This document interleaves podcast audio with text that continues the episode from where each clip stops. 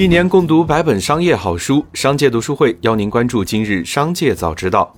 今天是八月三十一日，主播小张邀您关注今日新闻。首先，让我们来看今日聚焦。八月三十日，美团发布公告称，二零二一年四月，国家市场监督管理总局根据《中华人民共和国反垄断法》对公司展开相关调查。截至本报告日期，相关调查仍在进行，公司积极配合国家市场监督管理总局的调查。公司于现阶段无法预测相关调查的情况或结果，公司可能会被要求改变其商业惯例或被处以高额罚款。近期，在市场监督管理总局的行政指导下，哈喽、青桔、美团、怪兽、小店、来电、接店、搜店八个共享消费品牌经营企业积极整改，取得成效，共享消费领域价格涨势得到有效遏制。市场监督总局对搜店收购接店经营者集中依法审查，并对美团收购摩拜未依法申报开展调查工作。国家新闻出版署日前出台新规，严格限制向未成年人提供网络游戏服务的时间。所有网络游戏企业仅可在周五、周六、周日和法定节假日的每日二十时至二十一时向未成年人提供一小时服务，其他时间均不得以任何形式向未成年人提供网络游戏服务。严格落实网络游戏用户账号实名注册和登录要求，不得以任何形式向未实名注册和登录的用户提供游戏服务。接下来，让我们来关注企业动态。民航新疆管理局八月三十日通报。八月二十九日，华夏航空执行 G 五四三九四航班，十八点十四在阿克苏机场着陆后滑出跑道，在疏散撤离过程中有四名旅客轻微擦伤。机场于二十一时三十分恢复正常运行。针对该事件，民航部门将根据调查结果，依法依规进行处理。贵州茅台八月三十日晚间公告，根据贵州省人民政府相关文件，推荐丁雄军为公司董事、董事长人选。建议高卫东不再担任公司董事长、董事职务。公司将尽快召开董事会会议，股东大会上对上述职务调整进行审议，待公司董事会会议、股东大会审议通过后生效。针对中国恒大考虑将旗下恒大物业部分股权出售与万科的传闻，万科总裁及首席执行官祝久胜称，最近几个月和恒大确实有接触和探讨，但是没有实质性的更多合作。对于泰禾，祝久胜称。他们有一个小组密切与对方进行联系，给出一些建议，符合条件后，万科会履约。八月三十日消息，潮流社区或发布停运公告，所有功能将下架，服务器关闭，或将正式停止运营。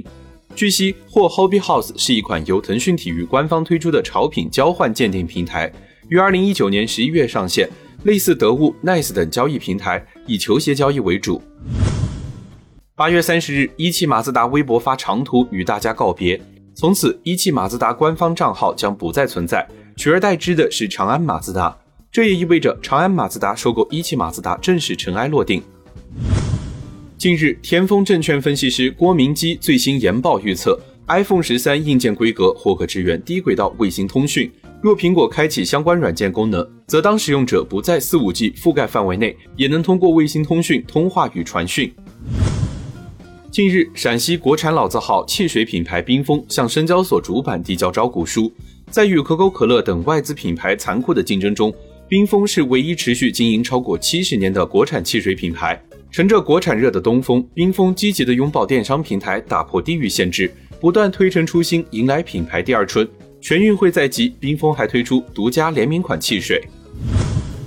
近日，上海市消保委对号称全麦面包销售额第一。薇娅带货的田园主义低脂全麦欧包送往专业机构检测，发现碳水化合物比标称多出约百分之十六，所含能量比宣传多出百分之四十。对此，上海市消保委认为，商家在宣传时应真实科学，这种低标行为不仅仅是不诚信的体现，更是对消费者的不负责任。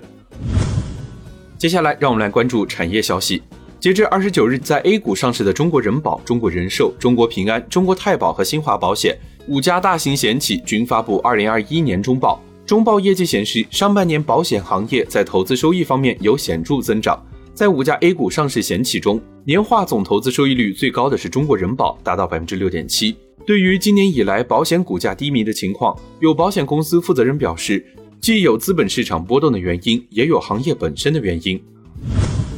八月二十九日，浙江省数字化改革重大应用成果发布会召开。浙江公平在线、浙江外卖在线、杭州的“明呼我为”等一系列改革成果亮相。其中，浙江外卖在线平台实现了从商家食材进货到消费者食用的实时监管。消费者点完外卖，可以通过实时直播查看商家后厨实景和菜品制作全过程，让消费者点得安心，吃得放心。八月三十日，对于教育培训机构虚假宣传和超预期收费而造成的退费难现象，教育部教育督导局一级巡视员胡延品回应表示。家长可以向双减管理监督平台举报，也可以向当地的职能部门反映。对量大面广的退费难问题，将按属地管理原则进行督办；对卷钱跑路等严重家长权益问题，将实行挂牌督办。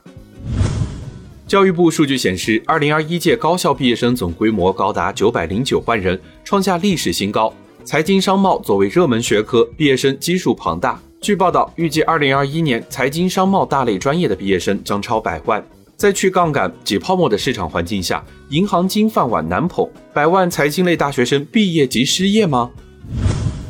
据调查显示，港府八月起发放三百六十亿港元消费券，对普及电子支付效果明显。八达通、支付宝、微信等平台为主要支付方式。二零二四年，香港电子交易将占总交易额的百分之三十六，香港也将正式进入无现金化时代。以上就是今天商界早知道的全部内容，感谢收听，明日再会。